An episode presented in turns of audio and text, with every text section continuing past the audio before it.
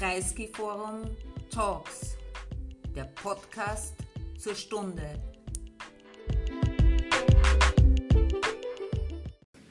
Ich möchte Sie sehr herzlich willkommen heißen. Ähm, wir sind heute hier zusammengekommen, um mit äh, Julian Niederrümelin über sein neues äh, Buch zu sprechen über Perspektiven. Interessanterweise steht ganz klein nach dem Ukraine-Krieg. Also es ist eigentlich, wenn ich das so interpretieren darf, geht es um Perspektiven rund um äh, den Ukraine-Krieg. Wenn Sie sich fragen, warum ich jetzt hier stehe, ist die Antwort sehr einfach. Er sitzt auf meinem Sessel. Also irgendwo muss ich auch hin.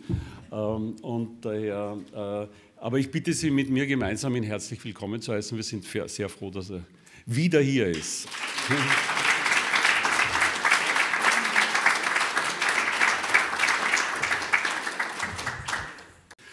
Ähm, ich möchte jetzt hier buchstäblich nicht lange aufhalten, weil er jetzt zu seinem Buch sprechen wird.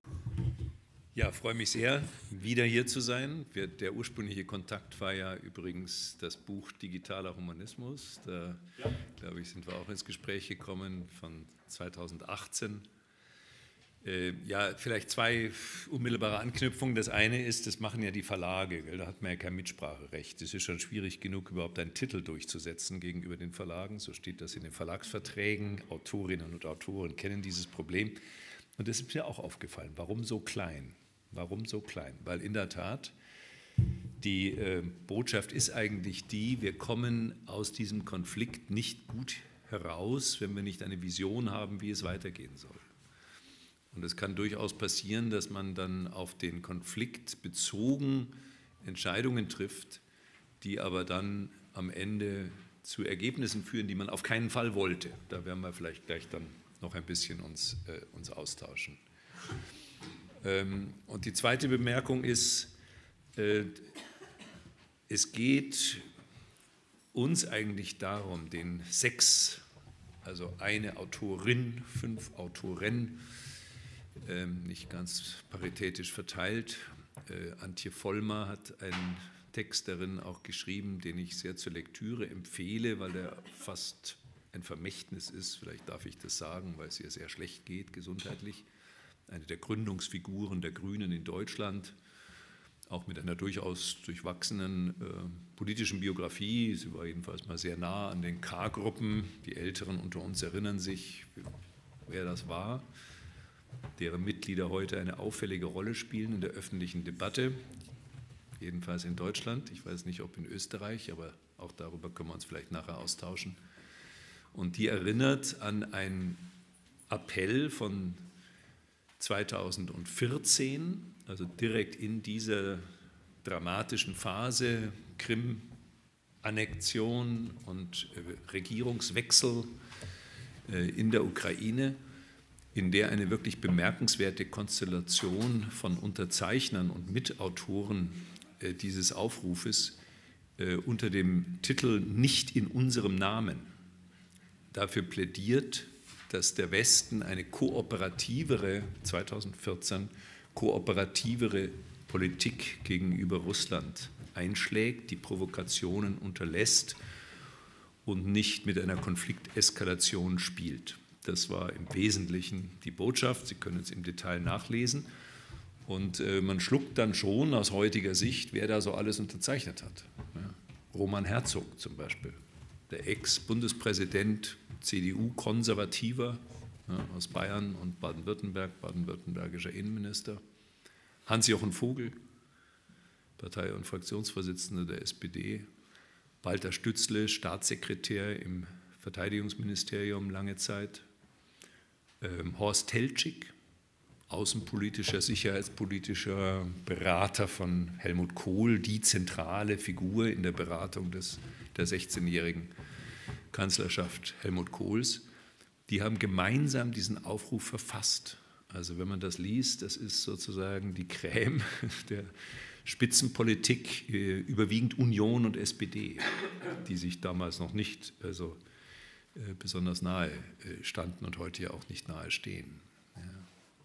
Also ähm, unsere Zielsetzung war eigentlich die, und deswegen habe ich das vorangeschickt, diese, diesen Appell mit dieser breiten, breiten Umgriff an ganz unterschiedlich politisch positionierten Personen, dass wir den Eindruck hatten, in der Stiftung, die ich da leite, die brauchen Sie nicht kennen, ganz kleine Stiftung, Parmenide Stiftung, die ist auch die Herausgeberin, ich bin der Vorstand, dass es einen merkwürdigen Generationenkonflikt gibt in der Einschätzung dieser Situation. Und ähm, dass ältere Beobachter sagen, ganz überwiegend, mit wenigen Ausnahmen, Vorsicht, wir stehen am Rand einer vielleicht ganz schlimmen Eskalation.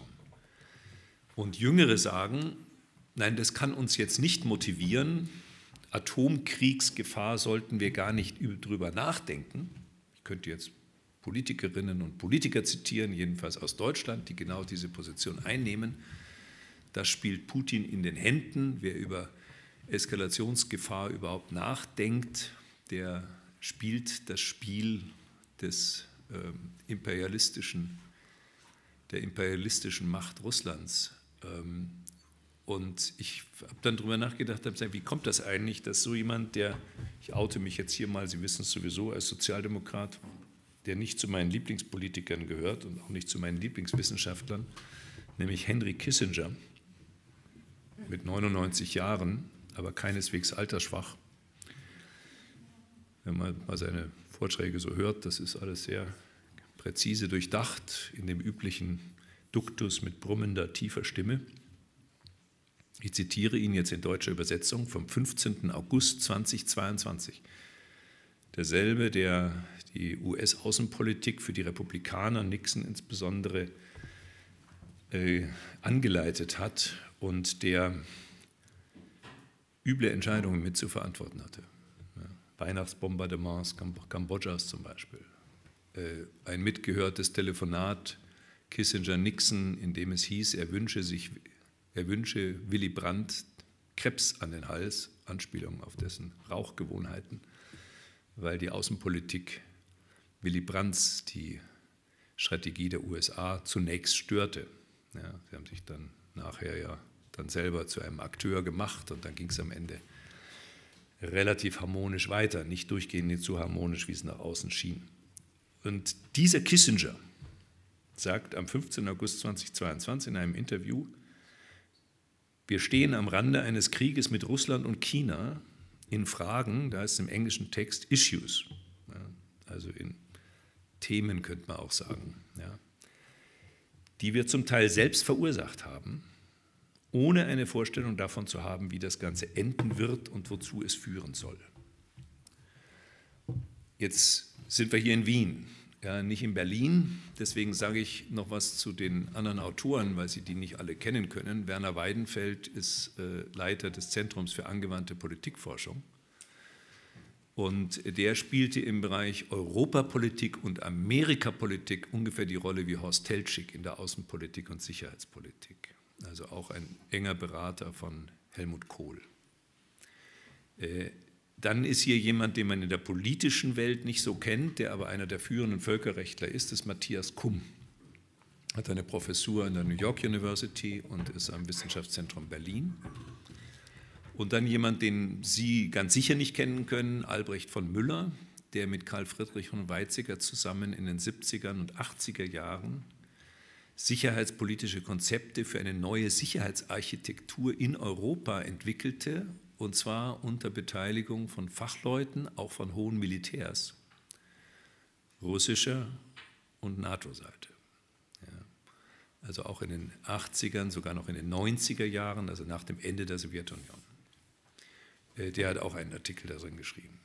Und äh, wir haben uns dann so ein bisschen abgestimmt und hatten auch durch Interviewäußerungen, die völlig unabhängig voneinander gewesen sind, den Eindruck gewonnen, da gibt es über diese sehr unterschiedlichen politischen Positionierungen, ja, Antje Vollmer, linke Grüne, ja, Ida Rümelin, Sozialdemokrat, äh, Weidenfeld, Christdemokrat, Erich Fahrt, Ex-Admiral, militärpolitischer Berater von Angela Merkel über sieben Jahre im Bundeskanzleramt.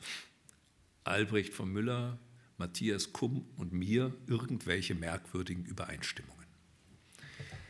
Und dann haben wir uns zusammengesetzt und einen Workshop veranstaltet und haben geschaut, wie weit tragen denn diese Übereinstimmungen und ist es vielleicht doch nicht ganz uninteressant, die Einschätzungen, die sich dann daraus ergeben haben, äh, einer Öffentlichkeit vorzustellen, zur Diskussion zu stellen.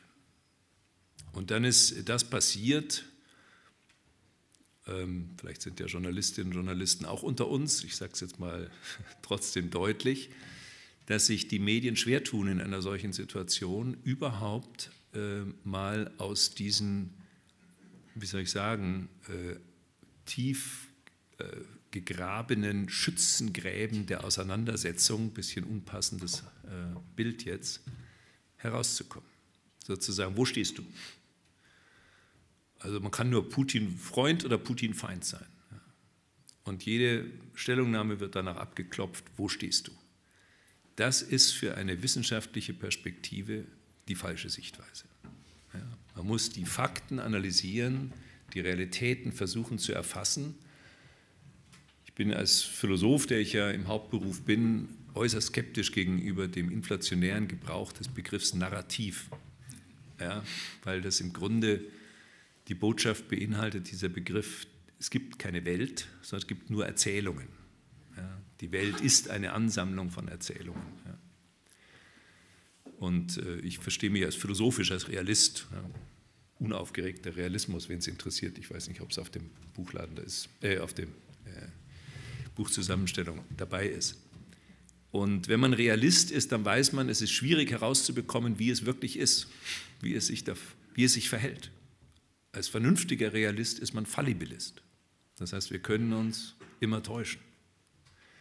Und in Fragen der internationalen Politik ist das, was man erfährt, das, was gesagt wird, das, was behauptet wird, oft weit ab von den tatsächlichen Vorgängen. Ich habe ein bisschen miterlebt, war ja selber im Bundeskanzleramt eine Zeit lang und habe die Vorgeschichte zum Zweiten Irakkrieg und die Positionierung des damaligen Bundeskanzlers Gerhard Schröder relativ hautnah miterlebt. In Tat zahlreichen Abendgesprächen auf bis spät in die Nacht Rotwein und Zigarren geschwängert, ja, wo ich nur Mühe hatte mitzuhalten, weil ich weder von viel Alkohol noch von viel Zigarren äh, was halte, aber es war trotzdem hochinteressant.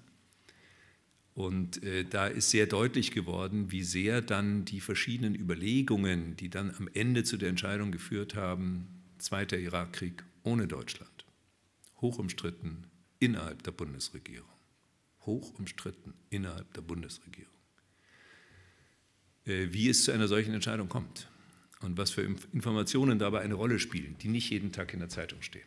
Das heißt, wir müssen damit rechnen, es gibt eine Realität, die wir nicht kennen. Ich auch nicht ja, die niemand kennt und die wir versuchen zu rekonstruieren und uns versuchen in dieser Realität zu orientieren. Und das ist eigentlich die große Enttäuschung, die jedenfalls ich gegenwärtig erlebe, dass wir in einer solchen existenziellen Situation, ja, geht um viele Menschenleben, die schon geopfert wurden durch diesen Konflikt. Und es kann ganz schrecklich viel mehr Menschenleben äh, äh, am Ende kosten je nachdem, wie sich der äh, Konflikt weiterentwickelt, dass wir uns da so wenig Mühe geben, eine sachliche Klärung herbeizuführen. In der medialen Debatte, teilweise auch in der wissenschaftlichen oder pseudowissenschaftlichen Debatte. Jetzt will ich nicht weiter auf die verschiedenen Beiträge eingehen, sondern gewissermaßen auch als Vorspiel zu unserem Gespräch das, was ich dazu beitragen kann. Versuchen, möglichst knapp darzustellen, und zwar so knapp, dass Sie gezwungen sind, das Buch zu lesen. Ich werde also jetzt nicht alle Details selbstverständlich äh, schildern der Argumentation. Also der erste Punkt ist der, überlegen wir doch mal, nehmen wir Kissinger, nehmen wir Kissinger bei Wort, wo wollen wir eigentlich hin? Für mich persönlich hat das eine Vorgeschichte, von der ich nicht wusste, dass es eine Vorgeschichte ist. Ich habe 2016 bei der Berlin-Brandenburgischen Akademie der Wissenschaften die Einrichtung einer interdisziplinären Arbeitsgruppe beantragt mit dem Titel Internationale Gerechtigkeit und institutionelle Verantwortung. Klingt jetzt sehr abstrakt, ist auch in den Proceedings erschienen bei De Kräuter, da kann man das ein bisschen nachlesen, es gibt noch einen zweiten Begleitband dazu. Und das war zusammengesetzt aus äh, Völkerrechtlern, Politikwissenschaftlerinnen, auch Philosophie, ungefähr gleichgewichtig. Und wir haben da drei Jahre sehr intensiv über Fragen der internationalen Politik diskutiert. Das ist gewissermaßen der Hintergrund dessen. Ich selbst komme zu diesem Themengebiet als jemand, der sich sein Leben lang mit Rationalitätstheorie auseinandergesetzt hat. Interaktionen, auch unter Verwendung Spiel und anderer entscheidungstheoretischer Methoden. Also es gibt einen wissenschaftlichen Hintergrund zu dem Ganzen, den, der hier gar nicht groß äh, thematisiert wird. So, jetzt die Frage des Beitrages. Also ich beginne gleich mit der provokanten These, die interessanterweise noch gar nicht so viel Aufregung hervorgerufen hat. Vielleicht, weil sie niemand gelesen hat. Oder nur wenige. Ähm, nämlich die, dass die aktuelle Situation natürlich auch ein regionaler Konflikt ist. Da kann man an Tschetschenien, Georgien, die verschiedenen Unterstützungen des separatistischer Bewegungen im Umfeld Russlands und so weiter denken. Manche behaupten kühn, es ist die Provokation, dass da ein demokratischer, liberaler, wohlhabender Staat entsteht an der Westgrenze Russlands, was einfach nicht den Tatsachen entspricht. Ich habe mal nachgeschaut. Also das Bruttoinlandprodukt pro Kopf in der Ukraine ist 4000 US-Dollar pro Jahr, in Russland 10.000 US-Dollar pro Jahr. Und die demokratische Qualität kann man an den internationalen Rankings sehen. Ja, da ist die Ukraine irgendwie vor dem Krieg irgendwie auf Platz 97, je nachdem. Ja. Und Russland auf Platz 106. Ja, so. Jetzt ist Russland immer stärker auf dem Weg in die reine Diktatur, Autokratie und die Ukraine gibt sich jedenfalls den Anschein, auf dem Weg der Demokratie zu sein. Aber Minderheitenschutz, Pluralismus, Pressefreiheit, Korruptionsfreiheit kann überhaupt noch keine Rede sein. Das heißt, das ist nicht wirklich der Konflikt, der dort tatsächlich stattfindet. Es findet ein Konflikt statt, der auch tiefe ideologische Hintergründe hat. Oft wird ja dieses Dugin, haben Sie vielleicht mal gelesen drüber, es hat der Tochter übrigens den Tod gebracht, ja, offenbar von ukrainischer Geheimdienst als Rache für dieses Papier getötet. Äh, dieses Dugin-Papier wird da oft angeführt äh, mit dem Narrativ, das war immer schon das Ziel Russlands, also diese Merkwürdigkeit eines eigenen ukrainischen Staates zu beenden. Das will ich gar nicht beurteilen. Es gibt solche Elemente zweifellos, es gibt auch solche ideologische äh, Begründungsmuster, die dann je nach Passung herausgeholt werden. Aber ich glaube, man wird der Komplexität der Konfliktsituation nicht gerecht, wenn man nur auf dieses Narrativ setzt. Dieser regionale Konflikt ist jedenfalls auch ein großer globaler Konflikt. Und wer das ausblendet, der verbaut sich ein tieferes Verständnis äh, der Konfliktsituation. Und dieser große globale Konflikt, wenn wir jetzt mehr Zeit hätten, würde ich ein bisschen im Detail noch darauf eingehen. Ein bisschen, was steht auch hier in dem, in dem Buch dazu. Auch der Aufsatz von Matthias Kumm ist dazu sehr interessant. Äh, der reicht weit zurück. Ich will mal eins herausgreifen. 1997 schreibt Brzezinski. Wer kennt noch Brzezinski? Ja, also das ist der demokratische Widerpart zu Kissinger. Ja, das, die sind sich ziemlich nah übrigens, gar nicht so weit auseinander. Brzezinski war der Berater von Carter, seiner Taube, aber Brzezinski war beileibe keine Taube, außenpolitisch und sicherheitspolitisch. Dieser Brzezinski schreibt 1997 ein sehr lesenswertes Buch, The Grand Chessboard. Und da gibt es merkwürdige Passagen, die wahrscheinlich damals niemand so richtig aufmerksam gelesen hat. Da drin heißt es, wenn die USA alleinige Supermacht bleiben will, 97, also sieben Jahre nach dem Ende der Sowjetunion, und auf Dauer äh, also das garantieren will, dann muss es ihr gelingen, die Ukraine in den Westen zu ziehen. Das ist der Schlüssel. Jetzt verweigere ich hier, wie auch sonst bei allen Interviews, ich bin kein Militärexperte. Ich kann nicht einmal unterscheiden zwischen Angriffswaffen und Verteidigungswaffen und schweren Waffen und leichten Waffen. In dem Buch spielt aber das Militärische eine wichtige Rolle. Sevastopol, Marine, Zugang zu den Weltmeeren und so weiter. Gar nicht so sehr die ideologische Hintergrund das durchwachsene historische Verhältnis Ukraine-Russland, sondern vor allem diese militärstrategischen Aspekte, aus denen heraus die Ukraine aus Sicht Brzezinskis ja, äh, eine zentrale Rolle spielt. Ich bleibe mal im Jahr 1997. Das können Sie übrigens finden, wenn Sie ein bisschen suchen. Äh, Joe Biden auf YouTube. Eine Rede, bei der er in der ihm eigenen Art schon 1997 herumeiert, also nicht zu Recht auf den Punkt kommt. Das ist unglaublich langweilig, diese Rede. Aber ganz zum Schluss wird es unglaublich spannend. Also die eigentliche Aussage ist schnell gesagt, die er da hat. Es tobt eine Debatte in den USA, Osterweiterung der NATO oder nicht. Und es gibt viele Gegner. Das wird auch jetzt zu Recht immer wieder betont. Es war nicht die Strategie der USA, diese NATO-Osterweiterung zu betreiben. Die waren da eher zurückhaltend. Und am Anfang sah es sogar kurzfristig so aus, als kommen sie auf keinen Fall in Frage. Das ist dieser Streit, den auch Russland sehr stark instrumentalisiert. Baker, Genscher, die sich einig waren, es darf keine Osterweiterung der NATO geben, zu einem sehr frühen Zeitpunkt. Das findet dann keinen Eingang in die Verträge und so weiter. Und ich will jetzt diesen ganzen Hickhack gar nicht weiter diskutieren. Aber jedenfalls eines ist auf jeden Fall richtig. Die USA war nicht die USA, die politische Klasse der USA, wollte nicht in Toto die NATO-Osterweiterung.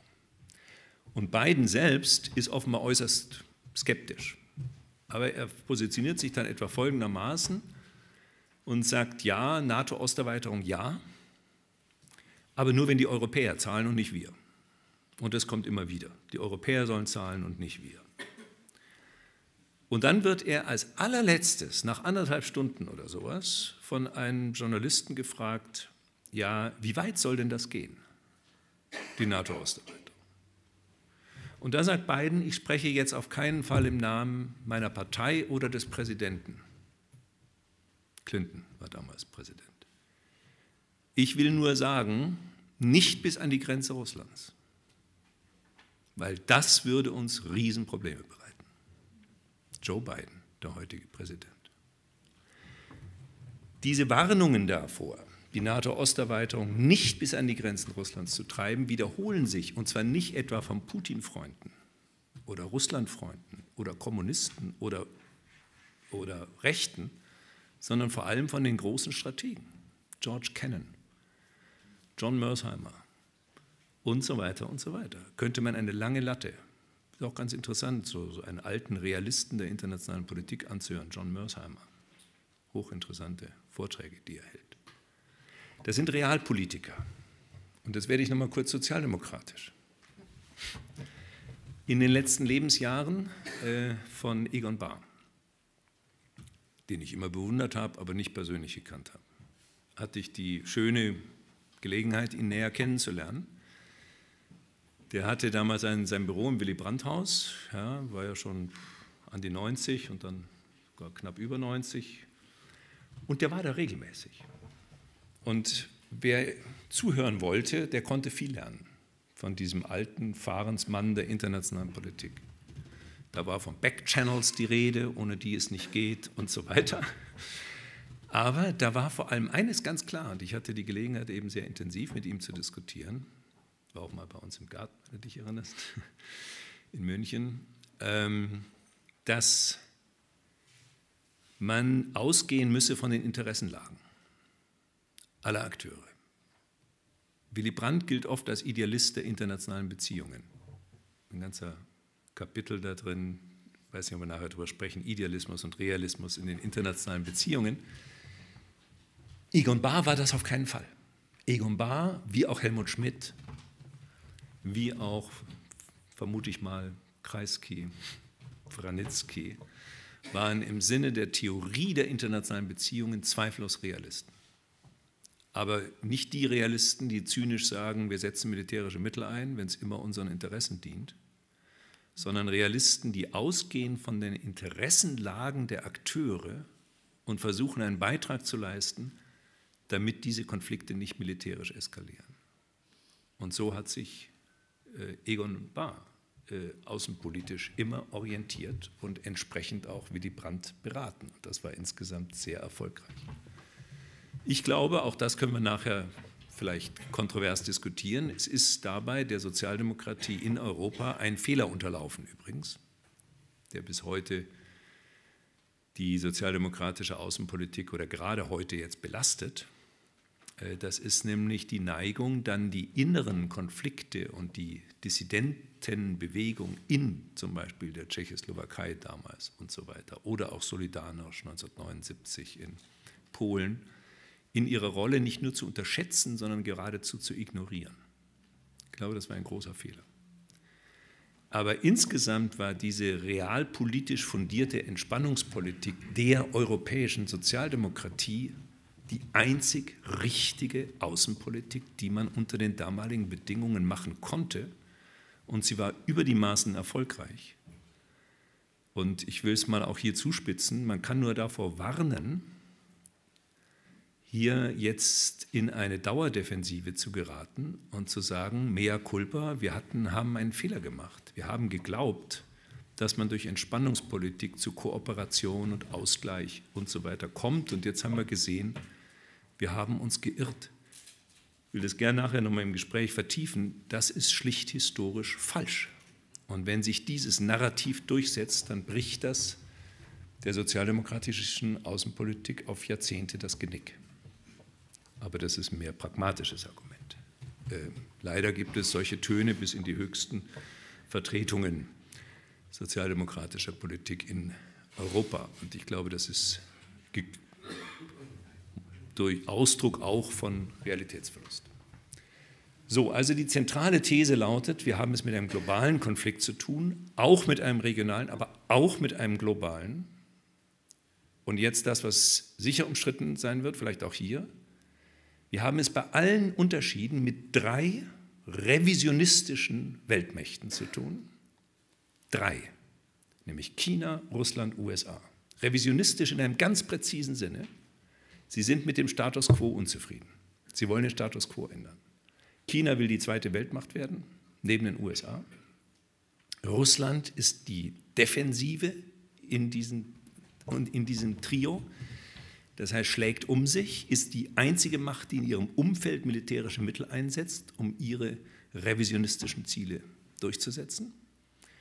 Und die USA, mit der wir Menschenrechte und Demokratie und Wirtschaftsbeziehungen und vieles teilen, anders, Demokratie teilen wir nicht mit äh, China, auch nicht mit Russland, aber auch die USA ist eine revisionistische Großmacht. Auch darüber können wir dann nachher nochmal sprechen. Und damit wird eine wesentliche Lehre aus der Zeit des Kalten Krieges gegenwärtig fundamental in Frage gestellt, wenn nicht diese Lehre vergessen ist. Und die kann man historisch festmachen an der Kuba-Krise 1962. Unmittelbar nach dem Zweiten Weltkrieg gab es mal die Strategie der USA und dann der NATO, Rollback. Das heißt, man drängt den Einfluss der Sowjetunion in Europa zurück. Das äh, hat nicht recht funktionieren wollen. Und dann kam es 1962 zu dieser berühmten Kuba-Krise. Wenn man sich das nochmal genau anschaut, wie das historisch abgelaufen ist, das ist unterdessen sehr sauber alles nachlesbar und nicht mehr historisch umstritten, dann stand die Welt wirklich am Abgrund. Das war kurz vor dem Dritten Weltkrieg. Und dass es nicht dazu gekommen ist, hängt vor allem damit zusammen, dass Kennedy sowohl die Executive Commission, die er selbst eingesetzt hat, belogen hat als auch die Weltöffentlichkeit. Das hat den Frieden gesichert. Die Vereinbarung zwischen Khrushchev und Kennedy besagte nämlich keine Raketenstationierung oder Abzug. Man hat erst im Nachhinein festgestellt, wie viele Raketen schon auf Kuba stationiert waren mit nuklearen Sprengköpfen. Abzug dieser Raketen und keine Neustationierung gegen Abzug der Raketen aus der Türkei. Und dieses Gegen war der Wunsch von Kennedy gegenüber Khrushchev nicht öffentlich zu machen, weil er das innenpolitisch nicht überleben würde. Und Kennedy hat die Executive Commission nicht informiert von einem entsprechenden Brief, ein Angebot von Khrushchev an ihn. Weil nämlich diese Executive Commission der Meinung war, wir müssen in Kuba einmarschieren. Mehrheitlich.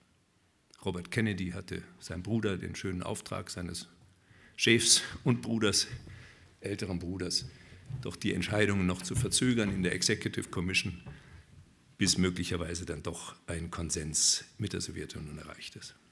Ich brauche es hier eigentlich nicht sagen, aber ich sage es nochmal deutlich. Die Sowjetunion war spätstalinistisch. Sie hatte das Gulag-System nach wie vor. Sie hatte einen massiven Unterdrückungsapparat, Zentralverwaltungswirtschaft, Anspruch, das Modell für die Welt zu sein, jedenfalls dann auch für den globalen Süden. Das heißt, es war ein massiver ideologischer, praktischer, wirtschaftlicher, technologischer Konflikt, wie man ihn sich massiver gar nicht vorstellen kann. Und trotzdem war die Lehre von 1962, wir müssen uns so weit arrangieren, dass sich das nie wiederholen kann. Daher die Einrichtung von roten Telefonen, der Beginn von Abrüstungsverhandlungen in den 70er Jahren, SALT-Verträge, SALT 1, SALT 2, ABM-Vertrag und so weiter, immer unter der Prämisse, hier haben wir zwei Nuklearmächte, die sich auf Augenhöhe begegnen. Paritätsannahme, das war auch für die damalige Sowjetunion ganz wichtig. Und wir versuchen, alle Konflikte unterhalb einer Schwelle zu halten, die die beiden Großen so stark involviert, dass das in den Dritten Weltkrieg führen kann. Das war eine stabilitätsorientierte Politik, bei der beide Seiten wussten, wo ist die Grenze, ab der man einen Konflikt nicht weiter treiben darf, ohne diese Stabilität zu gefährden. Dies ist vergessen worden. Und deswegen zum vorletzten Punkt jetzt noch eine kleine Provokation. Man stelle sich mal vor, ich kriege dann immer die Antwort, ja, das kann man sich nicht vorstellen. Aber Sie können sich das vorstellen. Man stelle sich mal vor, es gibt interne Konflikte in Kanada. Und ein Teil der kanadischen Bevölkerung ist unzufrieden mit der kanadischen Außenpolitik und der Innenpolitik und so weiter, wird zunehmend stark, auch mit massiver Unterstützung Russlands. Fünf Milliarden hat Nuland mal in einem Ausschuss mitgeteilt, war der Regimewechsel 2014 den USA wert. 5 Milliarden US-Dollar. Und dann kommt es zu einem Regierungswechsel. Eine demokratisch gewählte Regierung wird durch alle möglichen Revolten und so weiter in die Enge getrieben und dann flieht der Staatschef. Das Land bleibt demokratisch, zumindest formal demokratisch. Eine pro-russische Regierung etabliert sich. Und Russland macht Kanada das Angebot, in ein russisch geführtes Militärbündnis einzutreten.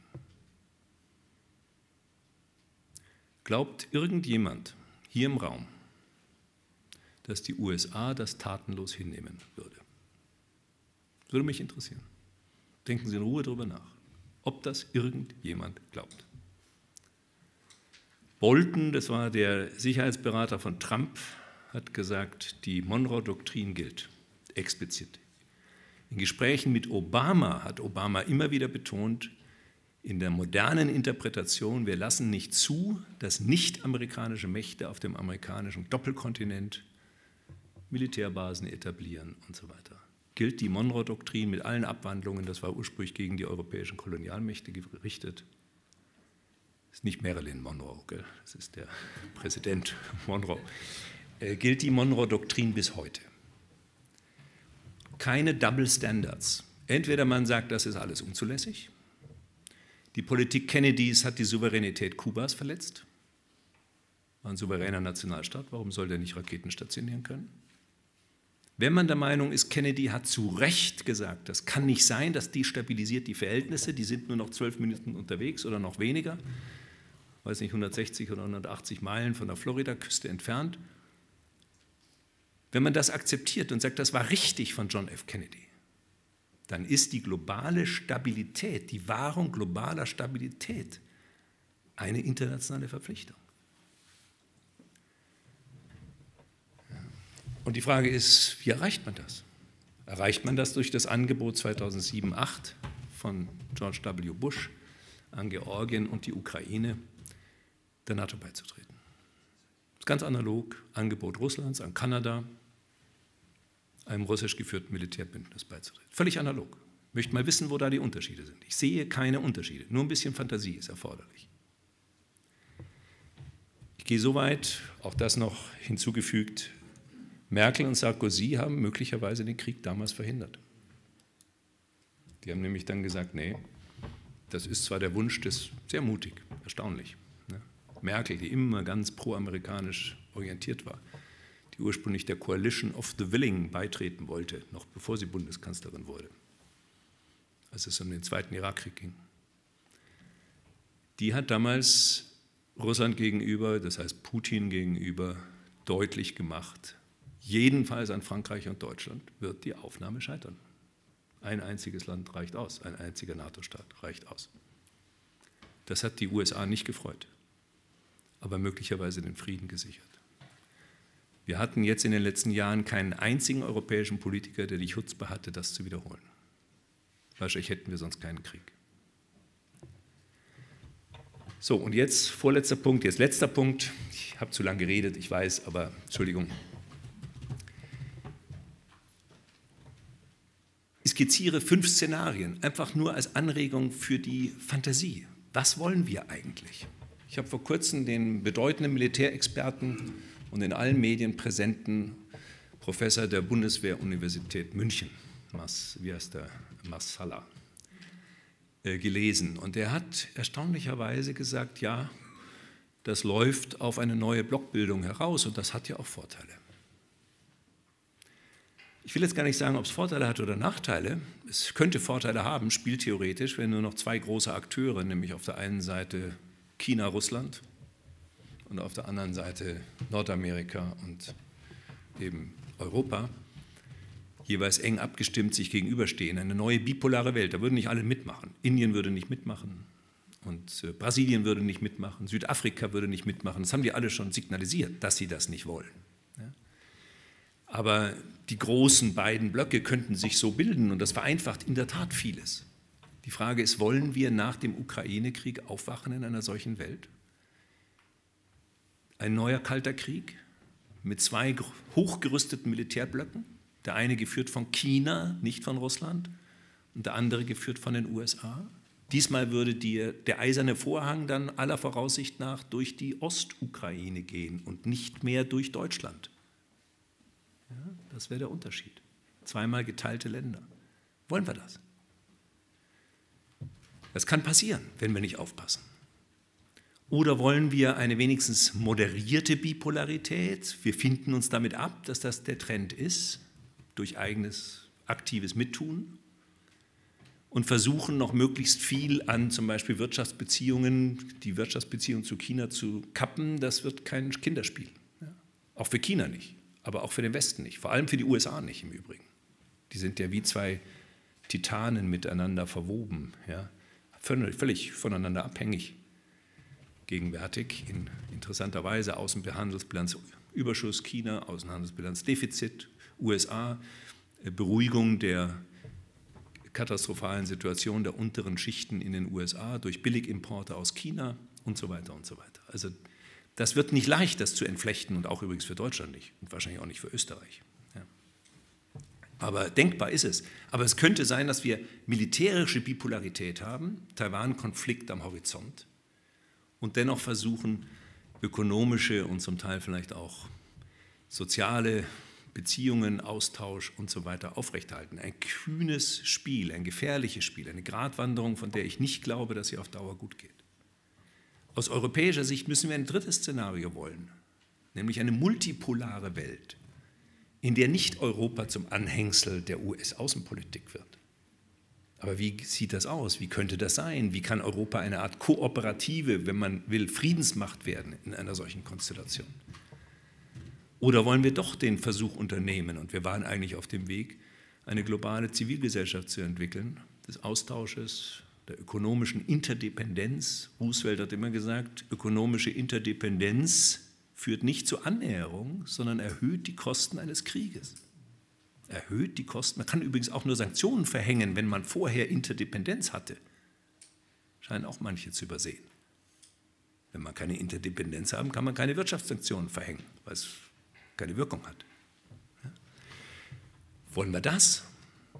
Oder wollen wir gar, wir haben im Vorfeld kurz darüber gesprochen, das, was man als Kantian Peace bezeichnet, nämlich eine Befriedung dadurch, dass die Attraktivität der Demokratie zu Veränderungen führt, nicht durch Interventionen, sondern durch die Attraktivität der demokratischen Gesellschaftsform, der Staatsform, auch der wirtschaftlichen Entwicklung, der kulturellen Entwicklung, in der Hoffnung, dass das dann die Welt befriedet.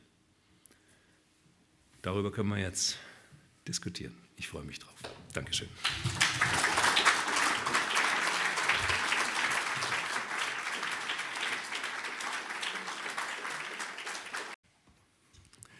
Ich möchte dir vorweg an, an, einem einzigen Punkt kategorisch widersprechen. Du hast nicht zu lange gesprochen. Ich fürchte schon, aber gut. Ähm, es war sehr ähm, freundlich, entgegenkommend, liebenswürdig von dir, dass du einer Bitte entsprochen hast von mir am Beginn, nämlich den schönsten Satz dieses Buches nicht in deiner Einführung zu erwähnen. Der schönste Satz dieses Buches lautet nämlich, Demokratien haben, und da muss man sagen, Demokratie heißt jetzt nicht, dass ein Staatschef gewählt wurde, sondern Demokratie ist jetzt unser sozusagen liberaleres Verständnis von Demokratie. Demokratien haben noch nie Krieg gegeneinander geführt. Jetzt wird jeder Zweite und jede Zweite in diesem Raum darüber nachdenken, ob einem nicht ein Gegenbeispiel einfällt. Ich kann nur sagen, ich habe das ein paar Mal jetzt schon getestet. Die Antwort ist immer, naja, das gibt es nicht. Warte mal, ja, du hast recht, ja, es ist so.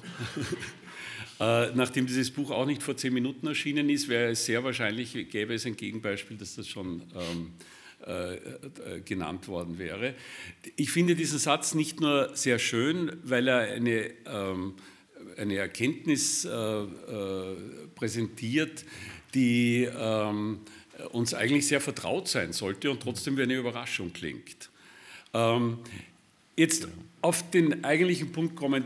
Ich möchte ein paar Sachen sagen, die äh, mir ähm, an unserer, und damit meine ich nicht die in diesem Raum und schon gar nicht unserer beider, sondern an der in dieser Zeit geführten Diskussion massiv, ähm, also die ich ganz schlecht finde. Das eine ist, du hast es erwähnt, dass wir äh, und mit wir weiß ich jetzt gar nicht, wen ich meine, aber es ist zumindest mediale Realität oder sozusagen eine ja, gesellschaftliche Realität geworden. Dass das Interessante von Debatten, nämlich die Zwischentöne und die Varianten, das Uninteressante wurden und nur mehr die Zuordnung, in welches Lager gehörst du und dann bist du schon dort und, und aus. Das ist sozusagen das vorherrschende, ähm, äh, die vorherrschende, also dieses vorherrschende äh, äh, System des ähm, äh, man muss sich sofort auf eine Seite schlagen und, und aus. Und dieses und aus bedeutet auch, dass äh, es ein paar Dinge gibt, die mit Sicherheit falsch sind, wenn du auch richtigerweise bei Film gesagt hast, wir wissen es nicht. Ein paar Dinge sind mit Sicherheit falsch, nämlich anzunehmen, dass man mit so einer Form der polarisierten Diskussion irgendetwas lösen wird. Also so wird es mal sicher nicht gehen. Ähm, der zweite Punkt, der, der auch sicher falsch ist, ist, dass wir die Rollen vollkommen vermischen. Es ist äh, unabhängig davon, welche moralischen Berechtigungen äh, ich diesen beiden Kriegsparteien zuschreibe, bleibt es dabei, dass ein Land das andere überfallen hat und das überfallene Land sich jetzt juristisch gesprochen gleichsam in einer Notwehrsituation befindet und äh, es gehört zum Prinzip, Anna Sporer ist eine große Juristin, du wirst mir jetzt recht geben, es gehört zum Prinzip jeder zivilisierten Rechtsordnung, dass der Angegriffene, der sich in Notwehr befindet, äh, äh, andere Spielräume hat als jeder Dritte, der sich mit diesem Problem beschäftigt. Ähm, und das heißt auch, äh, dass es völlig selbstverständlich ist, dass man sich im Augenblick, wo diese, diese Aggressionssituation auf dem Niveau bewegt, in dem das derzeit der Fall ist, äh, sind die unmittelbaren, unmittelbar Betroffenen buchstäblich Gefangene ihrer Rolle. Und daher ist es vollkommen gleichgültig, und man mag mir das bitte jetzt nicht als Respektlosigkeit auslegen, es ist vollkommen gleichgültig, ob man irgendeine öffentliche Äußerung des ukrainischen Präsidenten jetzt für unglaublich klug oder, oder nicht, der ist in einer Sonderrolle, die seinen Spielraum extrem einschränkt und muss man fairerweise sagen, und diesen eingeschränkten Spielraum erfüllt er. Ähm, und wahrscheinlich äh, ist es sogar so, dass äh, der Spielraum, wenn ich jetzt ähm, äh, Deutschland als Beispiel nehmen, eines deutschen Bundeskanzlers öffentlich irgendetwas Differenzierteres zu sagen, extrem eingeschränkt ist, weil es sofort einen sofortigen Reflex auf das reale Geschehen vor Ort haben kann. So, nicht gelten tut aber dieses, was ich jetzt gerade gesagt habe, für die vielen, und dazu, glaube ich, rechnen wir uns beide, ähm, deren Äußerungen eben nicht so einen unmittelbaren Reflex haben, die sich aber auch sofort in so eine, äh, in so eine polarisierte Rolle fangen lassen und, und damit eigentlich jede Differenzierung unmöglich machen. Ähm, ich glaube, dass wir ähm, äh, etwas erkennen müssen, was, äh, was gerade, also im Land von Sigmund Freud müsste das eigentlich leicht erkennbar sein, dass ähm, sie verfahrene in ihren Gleisen verfahrene Situationen eigentlich nur dann auf neue Ebenen zu bringen sind, wenn irgendetwas passiert, was dann Psychologen die paradoxe Intervention nennen, irgendwas passiert, wo das plötzlich anders aussieht als gleichsam vor kurzem noch. Und das heißt, die reine Fortschreibung des Status quo kann buchstäblich zu keiner Lösung führen. Genauso wie wir, ähm, das muss man fairerweise auch sagen, natürlich historisch in, in, in, Kenntnis des Ergebnisses immer die Vorschritte als die logischen, notwendigen Voraussetzungen für dieses Ergebnis ansehen. Also ich bin ein ganz großer Anhänger dessen, dass die, dass die Entspannungspolitik, auch, auch die wirtschaftspolitische Entspannungspolitik, dass das äh, enorm wichtig war. Man muss aber fairerweise sagen, wir wissen, dass das sowjetische System zusammengebrochen ist und daher gleichsam alles, was davor geschehen ist, ist Auslöser dessen, dass es zusammengebrochen ist. Ob diese Kausalität stimmt, wissen wir nicht. Wir kennen aber das Ergebnis und vermuten daher, dass, dass die Schritte davor dementsprechend beigetragen haben. Ähm, und jetzt möchte ich einen ganz kurzen Sprung machen, der heißt, was könnten paradoxe Interventionen sein? Was, was könnte so der Bruch der, des üblichen Gesprächsverlaufs sein? Und ich möchte nur ein Beispiel einbringen, was ich jetzt nicht für einen großartigen äh, was ich nicht als großartigen Vorschlag meine, sondern nur ein Beispiel dafür, was äh, auf welcher Ebene sozusagen man, man, man, die Sache in Bewegung bringen könnte. Was wäre, wenn die Europäische Union heute mit dem Wiederaufbau beginnt? Dann sagt er, das ist nicht zumutbar. Es gibt wahrscheinlich schon oder mit Sicherheit schon Regionen in der Ukraine, die, von denen es sehr unwahrscheinlich ist, dass sie noch einmal zum Kriegsgebiet äh, werden. Äh, es hätte den Vorteil, dass wir, und ich rede jetzt über kleinteilige Geschichten wie Schulen und Spitäler und so, nicht Flughäfen und große Infrastruktur. Es hat den Vorteil, dass ähm, die unmittelbar betroffene Bevölkerung rascher äh, in den Genuss dieses Wiederaufbaus kommt, als, als, äh, als äh, wenn, wenn alles erst nach diesem Konflikt beginnen könnte. Es hätte einen Vorteil, du hast es erwähnt, dass wir um es höflich auszudrücken, ein ziemliches Gefälle zwischen westeuropäischen Compliance-Vorstellungen und den ukrainisch vermutlichen haben. Das heißt, es wäre nur gut, wenn wir so in einem frühen Zeitpunkt trainieren könnten, miteinander Projekte zu realisieren, die ähm, äh, auch unseren Vorstellungen von sagen wir mal, wirtschaftlich korrektem Umgang etc. entsprechen. So, ich will da auch gleich einen Strich ziehen. Ich meine das jetzt auch nicht, das löst auch nicht alles, bei weitem nicht es würde ein bisschen eine Bewegung in, in diese Situation mhm. bringen.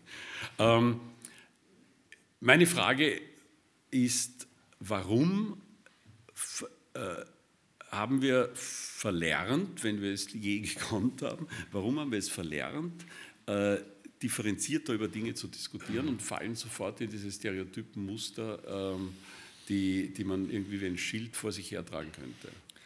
Ja, also diese letzte Frage von dir, die wäre auch ein abendfüllendes Thema. Was ist mit, der, mit, dem öffentlichen Vernunftgebrauch? Wie entwickelt der sich? Was hat sich verändert? Was ist vielleicht nur scheinbar anders als früher? Das umschiffe ich jetzt mal, obwohl es auch sehr spannend ist. Es ist also schon so, die Demokratie lebt im Grunde davon, dass wir Plattformen haben, auf denen Argumente ausgetauscht werden können, auf denen sich die Leute zuhören. Journalistinnen und Journalisten haben da eine wichtige Rolle. Sie können auch eine Meinung haben, die sind auch natürlich massiv vertreten können. Aber erstmal Plattformen. Und die Meinungsbildung muss ja irgendwie stattfinden in der Öffentlichkeit. Die kann ja nicht nur, ich sag mal, am Stammtisch oder in Hinterzimmern stattfinden, sondern auch in der Öffentlichkeit. Und jetzt haben wir mehrere Probleme gehabt, die Staatsschuldenkrise oder die Weltfinanzkrise ursprünglich und dann die Staatsschuldenkrise, dann die Migrationskrise, äh, dann Corona-Krise und jetzt die Ukraine-Krise, wenn man so will. In allen vier Krisen hatten wir Probleme mit dem öffentlichen Vernunftgebrauch, muss man einfach sagen. Ja, es zerfiel gewissermaßen sofort in Lager und die haben sich, wir sind gerade dabei, ich bin auch im Deutschen Ethikrat, bin da stellvertretender Vorsitzender, sind wir so ein bisschen dabei, das mal aufzuarbeiten. Ja. Wie ist, wie ist eigentlich das Verhältnis von Wissenschaft und Politik in der Corona-Pandemie gewesen? Sehr komplex und nicht sehr schmeichelhaft, weder für die eine noch für die andere Seite. Deswegen umschiffe ich das mal, wenn ich darf, weil wir haben ja genug Themen, die du jetzt auch angesprochen hast, die, die äh, jetzt noch näher bei der äh, Konfliktsituation äh, jetzt hier in der Ukraine und im Umfeld liegen. Äh, Klimakrise, ja, da ist, würde ich mal sagen, da ist die, der öffentliche Vernunftgebrauch besser. Ja, in dem Bereich ist er noch wesentlich besser. Aber gut, kann man darüber streiten. Also ähm, das Gemeinsame ist, die Ukraine braucht eine europäische Perspektive. Und äh, es war ganz interessant zu sehen, dass ähm, die Ukraine von Anbeginn dieses Angriffskrieges bereit war, auf die NATO-Mitgliedschaft zu verzichten unter bestimmten mhm. Bedingungen. Das gleich, war ja ganz merkwürdig, der Krieg lief noch ohne Waffenstillstand und die verhandelten, Russland und die Ukraine. Gut, dann ist vieles passiert und dann war das dann nicht mehr so, jedenfalls unterbrochen, dann wieder aufgenommen. Bis vor kurzem war eines der Narrative, wir können reden und tun, was wir wollen, die Ukraine ist ja nicht verhandlungsbereit. X-mal wurde das behauptet. Ist Ihnen aufgefallen, dass vor wie vielen Tagen? Acht Tagen oder neun Tagen der ukrainische Außenminister? Diesen Gefangenenaustausch. Äh, nein, äh, die, den Vorschlag gemacht hat, eine internationale Konferenz einzuberufen, um die Möglichkeiten, die Friedensmöglichkeiten zu prüfen. Und ist Ihnen aufgefallen, wie die meisten Politikerinnen und Politiker im Westen darauf reagiert haben? Auch in meinem Land? Nämlich, nee, ja, komischer Vorschlag, ja, ist das wirklich realistisch? Statt zu sagen, ist doch wunderbar, wenn die Ukraine sagt, wir wollen in einer internationalen Friedenskonferenz Chancen ausloten. Chancen ausloten. Dann kann man mal sehen, will denn Russland da mitmachen oder nicht?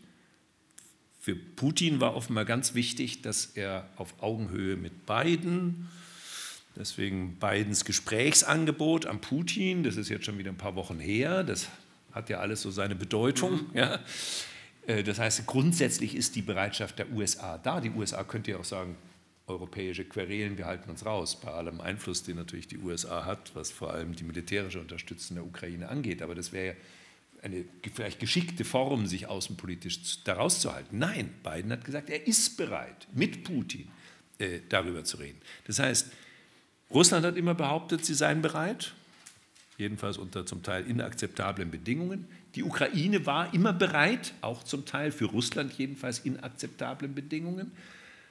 Biden ist bereit, die EU ist bereit. Ja, um Himmels Willen, dann versuchen wir es doch mal. Es kann doch nicht sein, dass das nicht stattfindet, weil vielleicht die eine oder andere Seite noch hofft, Geländegewinne zu erreichen. Deswegen drehe ich ein bisschen an der Stelle den Spieß um. Wurde oft gesagt, wir hatten einen, einen Brief einiger Intellektueller, der sehr kritisiert wurde, den habe ich mit unterzeichnet, nicht mit formuliert, war auch nicht mit allen Formulierungen einverstanden. Aber ich fand es wichtig, auch um den Druck auf Olaf Scholz zu nehmen. Scholz hat eine sehr, in meinen Augen, ich sage das ohne jede parteipolitische Rücksichtnahme, eine sehr kluge Politik gemacht. Er war nur völlig unfähig, sie zu erläutern. Er konnte sie nicht erklären, vielleicht aus Gründen, die du angedeutet hast. Ähm, und es gab einen massiv wachsenden Druck, so kann es nicht weitergehen. Und äh, dann war die Frage, muss man da mal Gegendruck entwickeln? Und der Gegendruck hat mhm. gewirkt. Also Umfragen haben gezeigt, dass auf einmal die, diejenigen, die beliebig eskalieren wollen, die sagen, wir müssen uns mit allen Möglichkeiten engagieren, auch mit militärischen Möglichkeiten, auf einmal die Mehrheit verloren haben äh, in, in dieser Debatte und auch jetzt verloren haben. In Deutschland sind die Umfragen so, dass es eine erstaunlich stabile relative Mehrheit gibt gegen einen weiteren Beitrag zur Aufrüstung der Ukraine. Unterstützen der Ukraine ja, aber eben nicht mit äh, angriffsfähigen Waffen Aber und so weiter. vollkommen recht. Vorher war, war das Vorher war anders. War Zöger. lange Zeit anders. Und äh, Scholz hat da eine Art Gratwanderung verzogen. Jürgen Habermas hat einen sehr klugen Artikel dazu in der Süddeutschen geschrieben, ist ihm nicht gut bekommen, wo er das sehr schön analysiert hat. Wir wollen nicht Kriegspartei werden auf der einen Seite. Auf der anderen Seite kann es nicht sein, dass Putin seine Kriegsziele erreicht. Die Kriegsziele Regime Change, ursprünglich Kiew besetzen und so weiter. Das ist ganz deutliche Sprache. Offenbar auch die Erwartung, dass ein Teil der ukrainischen Bevölkerung jubelnd also die russischen Besatzer empfängt. Eine völlige Fehlkalkulation, da sind auch einige Köpfe gerollt in den Sicherheitsapparaten in Russland. Also, ähm, wofür wir wahrscheinlich beide sind, ist Chancen nutzen, Chancen der Kooperation nutzen. Wenn sie sich nicht als durchführbar erweisen, dann muss man es wenigstens versucht haben. Ja? Und gegenwärtig hat man den Eindruck, äh, dass auch der Westen da nicht sehr konstruktiv mitwirkt. Ich bin, das geht äh, noch etwas über deinen Vorschlag hinaus, sehr dafür, dass der Ukraine eine europäische Perspektive auch im Sinne der Mitgliedschaft in der EU gegeben wird. Aber nicht holter die Polter, sondern bestimmte Standards, die auch woanders, auch im Westbalkan, immer unumstritten waren. Es kann nicht sein, dass ein Land, was hochgradig korrupt ist, wo einige Oligarchen die Fäden ziehen, wo Minderheitenschutz nicht gegeben ist, großes Problem in der Ukraine. Und die Ukraine hatte schon auch im unmittelbaren Vorfeld einen Anteil. Die Minsker Vereinbarung mhm. wurde von der Ukraine vor allem verletzt, nicht von Russland. Aber gut. Ähm, also diese Perspektive ja. Ob es zu dieser Perspektive jetzt schon gehören kann, dass also NATO-Staaten sich in der Ukraine in der Weise engagieren, da bin ich ein bisschen skeptisch. Das müsste man noch auch mit Völkerrechtlern klären. Da fehlt jetzt der Matthias Kumm. Ähm, zwar ist das alles irgendwie schwer nachzuvollziehen, wir dürfen Waffen liefern, aber wir dürfen die Leute nicht ausbilden an diesen Waffen und ähnliche Dinge, damit wir nicht Kriegspartei werden. Trotzdem würde ich davor warnen, diese völkerrechtlichen Kriterien einfach äh, hintanzustellen. Das ist auch etwas, was offenbar das Bundeskanzleramt jedenfalls sehr stark beschäftigt. Da gibt es ein Gutachten, das wissenschaftliches Gutachten des Deutschen Bundestages, kann man auch nachlesen, die da sehr warnende Formulierungen haben. Also wenn andere das Völkerrecht verletzen, schlimm genug, aber wir wollen es nicht verletzen. Ja, so, so etwa. Ähm, und ob das bei diesem Vorschlag ginge, weiß ich jetzt nicht. Vielleicht ginge es, dann wäre ich sehr dafür, das zu machen. Du hast den Cantian, Cantian Peace angesprochen. Darf ich dazu noch kurz was sagen, weil das vielleicht ein bisschen unverständlich äh, auch bei meiner kurzen Fassung vorher geblieben ist. Also Kant gilt ja als der große Idealist der internationalen Beziehungen. Und das hängt unter anderem mit seinem Büchlein zusammen 1795 veröffentlicht zum ewigen Frieden. Das Büchlein müssen Sie nicht lesen, aber das andere müssen Sie lesen. Äh, ist bei Reklam. Ganz knappes Ding. Das, das, sind die unterschiedlichen Rollen, die wir haben. Ich sage am Schluss, dieses müssen Sie lesen.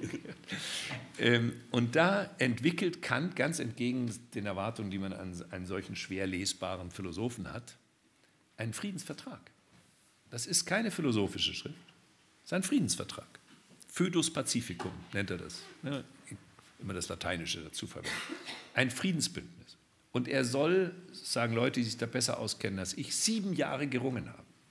Er war vorher mit Thomas Hobbes der Meinung, mhm. eigentlich kann es Frieden nur geben, wenn es eine Art Weltstaat gibt. Weil ohne Staatlichkeit eskalieren Konflikte. Naturzustand. Das ist ja die Hobbesche These. Das ist die These der Realisten, ja, traditionellen Realisten. Ohne Staatlichkeit, ohne staatliche Institutionen eskalieren Konflikte bis zum Krieg. Und dann geht es allen schlecht. Sie schütteln den Kopf, Paragraph 13 Leviathan, ja? oder Kapitel 13 Leviathan, Konfliktursachen.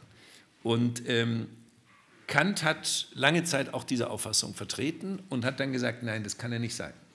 Äh, das könnte despotisch werden.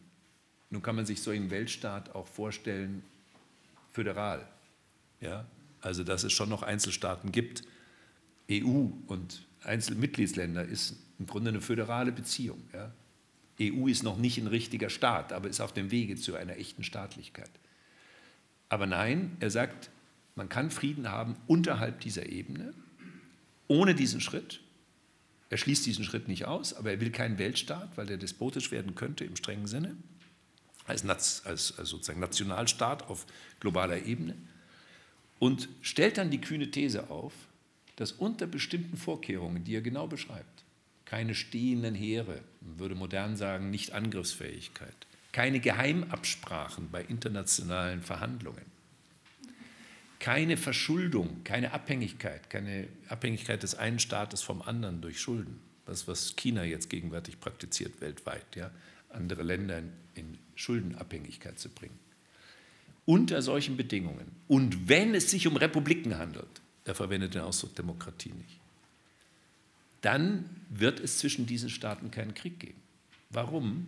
Weil die Menschen über dieses Krieg oder Nichtkrieg entscheiden, die selbst die Betroffenen sind. Nicht die Fürsten an ihren Tafeln, so sagt er da polemisch, ja, und ihren Jagden und so entscheiden, sondern wir.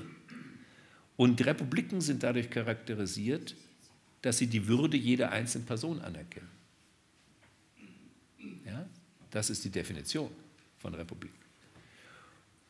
Und das belächelt werden hat er selber im Vorwort erwartet. Hat geschrieben, die erfahrenen äh, Staatsmänner werden jetzt hier sagen, was soll der Schulweise und so formuliert er sich da, da auf einmal in der internationalen Politik hat er keine Ahnung, dann sollen sie es auch nicht verbieten, so etwa äußert er sich erstaunlich ironisch.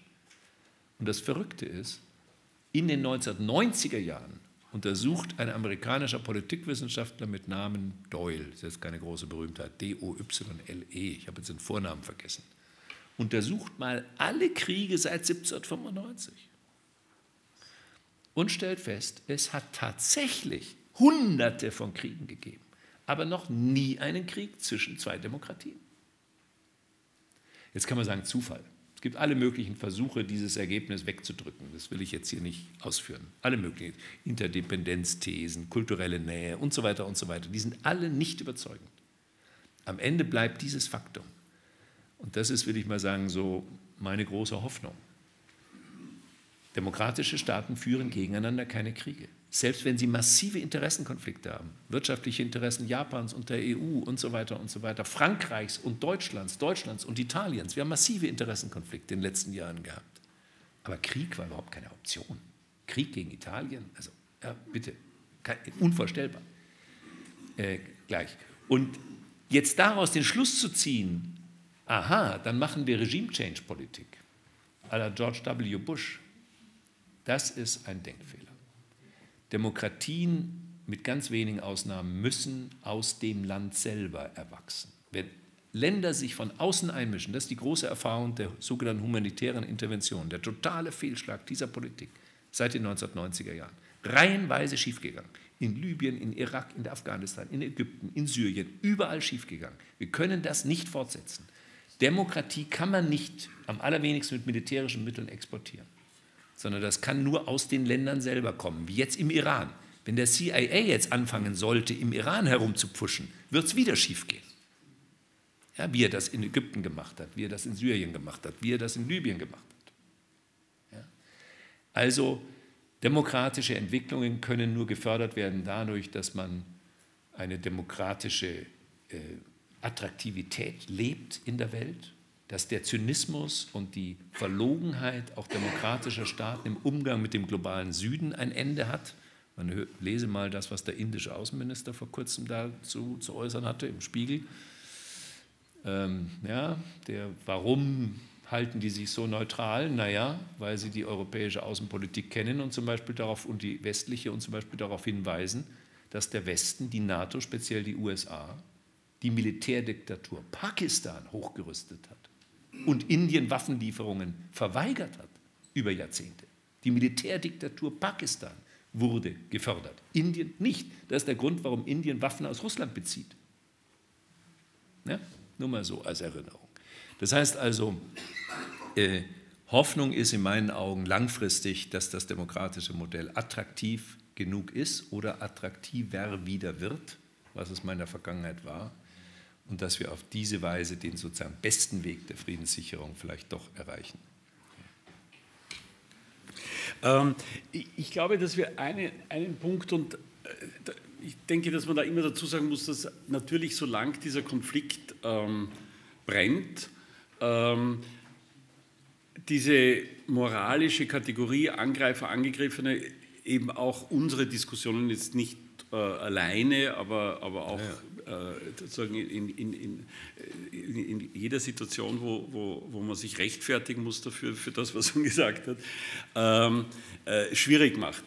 Aber es gibt doch so ein paar, ähm, der Wranitzky hätte, würde ich sagen, Pflöcke, die man einschlagen kann. Einer dieser Pflöcke ist, was du gesagt hast, wenn es irgendeinen Hauch von Verhandlungsbereitschaft gibt, warum stürzt man sich nicht liebevoll auf diese Chance? Mhm. Ähm, der zweite Pflock wäre, ähm, dass äh, um aus diesem Dilemma dieser eingefahrenen Positionen auch herauszufinden, äh, wir können, also es ist ja ganz lustig, dass die Linke mit guten Argumenten Globalisierungsskeptiker war und jetzt die Globalisierung sozusagen zum Instrument der Friedenspolitik wird, wo man Angst hat, sie zu verlieren. Aber das ist jetzt nur äh, Kaffeehausrhetorik. Ähm, es ist offensichtlich, dass, dass ähm, wirtschaftliche Beziehungen, reden wir jetzt gar nicht von Abhängigkeiten, aber diese Beziehungen führen natürlich zu Abhängigkeiten, diese komplett aufzulösen, mhm. hieße, dass, äh, dass wir diese Welt segmentieren in einem unglaublich gefährlichen Ausmaß und die, und die ähm, das Niveau, ab dem Konflikt, aggressive Konflikte möglich werden, deutlich senken, genau. weil, man, weil es überhaupt keine Rücksichtnahme mehr gibt, nicht einmal auf eigene Interessen, die man irgendwo zu vertreten hat. Äh, das heißt, es ist ja auch nur eine Frage ähm, der Dimension, inwieweit diese, äh, diese, diese mhm. Zusammenhänge ähm, äh, bewahrt werden oder es gibt dann dieses Klischee hier zum Beispiel, dass man sagt, also wir wollen jetzt bei Medikamenten ein bisschen unabhängiger werden, weil wir Engpässe, das widerspricht, also das entspräche ja noch lange nicht, dass man, äh, dass man jegliche internationalen Zusammenhänge aufgibt. Ähm, der, der zweite, der dritte Punkt ist, dass ähm, ich glaube, dass man auch verstehen muss, dass das beginnt schon bei diesem blö wirklich blöden Wort von diesem äh, Putin-Versteher. Mhm. Also jeder vernünftige Mensch würde in einem, in einem privaten Gespräch sagen, magst du den Putin oder magst du ihn nicht? Äh, äh, Gott gäbe, wir hätten mehr Putin-Versteher im Sinn von Menschen, die das verstehen, was da läuft. Das hat noch nichts mit Mögen zu tun und mit Gutheißen und, und so weiter.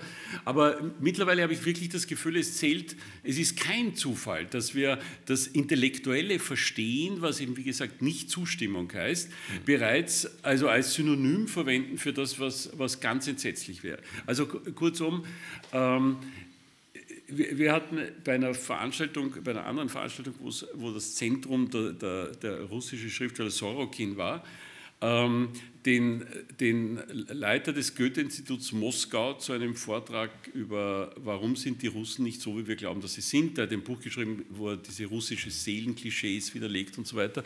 Und der sagt, das ist ähnlich wie das, was du zu den Demokratien gesagt hast. Wir glauben auch immer, dass wir diese Demokratien so erkämpft haben. Mhm. Es gibt außer Frankreich kein Land, das es äh, erkämpft hat. Also unsere beiden Länder haben die Demokratie geerbt aus einem verlorenen Weltkrieg. Also das ist jetzt äh, im Nachhinein gesehen besser, als wir hätten ihn gewonnen vielleicht. Aber, aber es, ist, es ist keine große Errungenschaft Demokrati, unseres demokratischen Rückgrats, sondern es gab buchstäblich sozusagen kaum eine Alternative dazu. Ähm, also äh, ich, ich, glaube, dass wir, dass wir letztlich dann an den Punkt kommen müssen, wo man sagt, äh, was, was sind, das wäre jetzt mein, mein Satz sozusagen, was sind die Punkte, über die wir die wir auf jeden Fall als Ansatz einer Regel erkennen müssen. Mhm. Und die heißen eben Verhandlung, die heißen natürlich den anderen verstehen müssen, um, um in, im Sinn des Kapierens. Äh, und, und die heißt auch, dass Kooperation nicht immer heißt, die Werte des anderen zu teilen. Das, das beginnt im Privaten. Du fragst auch den Ladeninhaber nicht, äh, wen er wählt, bevor du dich entscheidest, dort einzukaufen. Oh ja, wir schon. Also in diesem Raum würde gelten, wenn man weiß, dass der eine Trafikant für die FPÖ ist und der andere nicht, gehen wir nicht zu dem, der für die FPÖ ist. äh, aber, aber im Grunde finde, und der allerletzte Punkt, das wollte ich sagen, das habe ich fast vergessen, äh, wenn jetzt, also die Merkel wird jetzt personifiziert damit, wenn jetzt äh, diese ganze Politik, wie man mit Putin umgegangen ist, mhm. verteufelt wird, mir kommt das immer so vor, wie wenn jemand sich redlich um die Resozialisierung eines Täters bemüht hat, dann wird der rückfällig, dann wird man sagen, deine Resozialisierungsbemühungen waren erfolglos, aber man wird nicht sagen, es war ein Fehler, es je probiert zu haben. Und das tun wir aber jetzt. Wir tun so, als ob man hätte, die, man hätte das alles nie probieren dürfen. Wir hätten immer schon total strikt äh, abweisend sein, bis zu dem Punkt, das gilt für Österreich, ich weiß nicht, ob für Deutschland auch, dass ja nicht zu Unrecht diese Abhängigkeit von der russischen Energie und von russischem Gas uns als, als Fehler der Wirtschaftspolitik vorgeworfen wird. Da muss man aber auch genau sein, die die zu große Abhängigkeit von einem Lieferanten ist das Problem, nicht die moralische Qualität des Lieferanten, weil die anderen potenziellen Lieferanten sind bis auf Norwegen auch keine, äh, wie sagen wir, Sänger, genau. nicht Sängerknaben, wie heißt das so? Ja, Sänger, ja. Genau. Also äh, äh, es ist, äh, ja. und ich weiß gar nicht, ob die Norwegen Sängerknaben sein sollen. Ja, also das sind jetzt eine ganze Reihe von hochinteressanten Aspekten und ich glaube, da das sehen wir ganz ähnlich. Also ich will mal kurz auch herausgreifen. Einmal Globalisierung. Ich meine, man kann ja Kritiker sein der Form der Globalisierung, wie wir sie hatten. Also wir haben das, das Ricardosche. Gesetz in einer Weise umgesetzt, wie es offenbar nicht funktioniert. Nämlich, dass die Länder, die eben bestimmte Vorteile haben in ihrer Produktion, zum Beispiel, weil sie Leute besser ausbeuten oder brutaler ausbeuten, und deswegen etwas günstigere Preise erwirtschaften können, bestimmte Produkte nur noch produzieren. Das haben wir zum Beispiel bei Masken gesehen, jetzt in der ja. Corona-Krise ja. und ähnliches. Das heißt, wenn man diese rekadische Regel ernst nimmt, dann haben wir am Ende Monokulturen, also wirtschaftliche Monokulturen auf der ganzen Welt und die tauschen sich irgendwie aus. Das kann es nicht sein. Also mehr Lokalität, mehr Regionalität der Wirtschaftsbeziehungen, weniger Mobilität. Ja, die Produkte müssen nicht äh, alle Tausende von Kilometern unterwegs sein. Das kann man alles kritisieren. Aber eine umfassende Deglobalisierung in dem Sinne, dass man sagt, Moment mal, da gibt es doch ein Problem und das gibt es nun wirklich mit den Uiguren. Und deswegen wären wir jetzt mit China, dürften wir eigentlich keinen Handel mehr treiben. Ja, dann treiben wir natürlich auch nicht mit den arabischen Staaten, außer vielleicht Tunesien vielleicht noch Marokko, aber Marokko ist auch keine Demokratie, ähm, auch keinen Handel mehr. Ja, dann haben wir in der Tat eine Weltsituation, ja, bei der demokratische Staaten, Zentralasien, ja. außer Mongolei, Mongolei ist, glaube ja. ich, sogar sozialdemokratisch regiert, äh, dann treiben, Gas. oder? Für wenig Gas. Ja, dann treiben wir nur noch mit demokratischen Staaten Handel. Und das ist eine gute Voraussetzung für kriegerische Eskalation. Das ist nicht günstig. Ja, wir haben dann im Grunde eine Spaltung der Welt, die im Übrigen mit Sicherheit vor allem zulasten des globalen Südens ginge. Ich meine, wir haben alle diese Corona-Maßnahmen aus guten Gründen, meistens, manche waren auch nicht gut begründet, ausgehalten. Aber was das bedeutet im globalen Süden, 30 Jahre Hungerbekämpfung ist durch die Corona-Maßnahmen kaputt gemacht worden. Wir haben das Hungerniveau von vor 30 Jahren im subsaharischen Afrika. Und was glaubt ihr, was los wäre, wenn wir wirklich eine globale Entflechtung jetzt in Gang brächten und sagen, mit China wird nicht mehr Handel getrieben, mit arabischen Staaten natürlich dann auch nicht, dann haben wir das nächste Energielieferungsproblem und so weiter und so weiter. Deswegen ist diese Argumentation einfach in meinen Augen verlogen. Das geht nicht gut. Ja, das ist ja auch bei der Katar-Geschichte weitlich ausgeschlachtet worden. Ja, der Diener, den unser kluger Wirtschaftsminister vor dem Emir äh, von Katar machen musste, um das ausgefallene Erdgas und Erdöl dann zu kompensieren in Katar. Und wer weiß, wie Katar verfasst ist, der weiß, von was hier die Rede ist. Äh, oder Saudi-Arabien. Saudi-Arabien ist innenpolitisch in noch schlimmerer Verfassung als Iran, mit Steinigungen und so weiter. Also ähm, deswegen halte ich es mit Roosevelt. Roosevelt hat ähm, beim Eintritt der USA in den Zweiten Weltkrieg eine Vision gehabt, nämlich die Vision einer Zeit danach, die von Kooperation geprägt sein soll.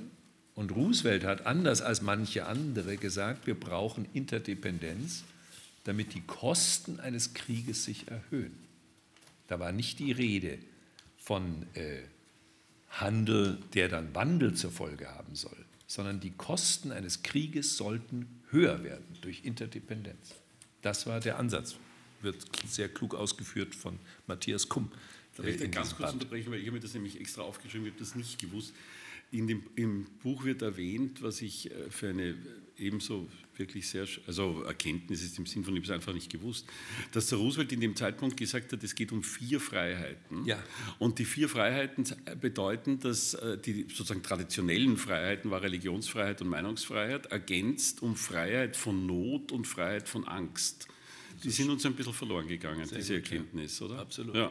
Absolut. Also, wollte nur sagen, ich glaube, grob eine Politik der Deglobalisierung äh, und be beruht im Grunde auf einer, einem, einer Wunschvorstellung der politischen Realität, die hochgefährlich ist. Eine Wunschvorstellung, die für die jüngere Generation noch naheliegender ist, die sagt, naja, wir haben ja erst die Zeit nach 1990 erlebt. Da gab es eine Phase, in der der Westen so stark dominierte, dass der Westen die Spielregeln hätte jedenfalls weitgehend bestimmen können in den 1990er Jahren.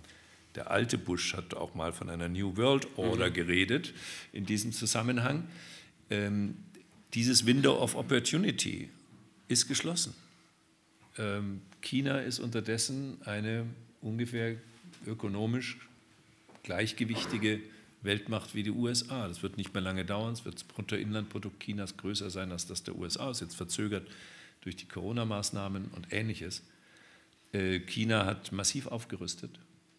Und wenn China dann noch einen Verbündeten wie Russland hat in außenpolitischen Fragen, was sich ja so abzeichnet, dann ist die Vorstellung, dass wir China diktieren können, nach welchen Regeln die Politik betreiben, ist einfach völlig unrealistisch. Und so zu tun, als könnten wir jetzt noch schnell eine Chance nutzen, China irgendwie zu was zu bringen, was wir wollen, ist hochgefährlich. Ist hochgefährlich. Da kann man nur von abraten. Und deswegen würde ich eher sagen, äh, die Attraktivität der Demokratie ist eine wirkliche Bedrohung für China und auch für Iran und für viele andere Länder. Aber da wird nicht militärisch interveniert oder sonst was veranstaltet. Und auch der CIA sollte sich raushalten, anders als in der Ukraine, ja, wo Nuland in einer bemerkenswerten Offenheit bei einer Anhörung gesagt hat, wir haben jetzt 5 Milliarden für den Regimewechsel in der Ukraine finanz investiert. Können Sie nachlesen. Äh, Das in einem demokratischen Land, also jedenfalls mit demokratischen Wahlen. Also solche Dinge dürfen einfach in Zukunft nicht mehr vorkommen. Keine umfassende Deglobalisierung und eine Perspektive der Kooperation für die Zukunft unter Einschluss Russlands. Natürlich, Russland hat einen üblen, völkerrechtswidrigen, teilweise brutalen und teilweise mit äh, Menschen, Menschheitsverbrechen, Butscha zum Beispiel. Ja, das ist eine das ist äh, auch völkerrechtlich wird das noch eine Rolle spielen, hoffe ich. Äh, einen, einen Krieg begonnen, für den es überhaupt keine Rechtfertigung gibt. Verstehen Sie mich bitte nicht miss. Überhaupt keine Rechtfertigung gibt. Aber der Westen darf nicht die Augen davor verschließen, dass wir hier gezündelt haben und unnötigerweise einen Konflikt mit äh, eskalieren haben lassen, den man hätte meines Erachtens vermeiden können. Und jetzt müssen wir schauen, dass wir das Beste daraus machen und dass Westen nicht die Bereitschaft zu kooperieren bremsen. Und das ist die Merkwürdigkeit, dass Ukraine und Russland immer wieder ihre Bereitschaft erklärt haben, äh, sich zu einigen und der Westen keine wirklich konstruktive Rolle bislang dabei gespielt hat. Und das besorgt mich sehr.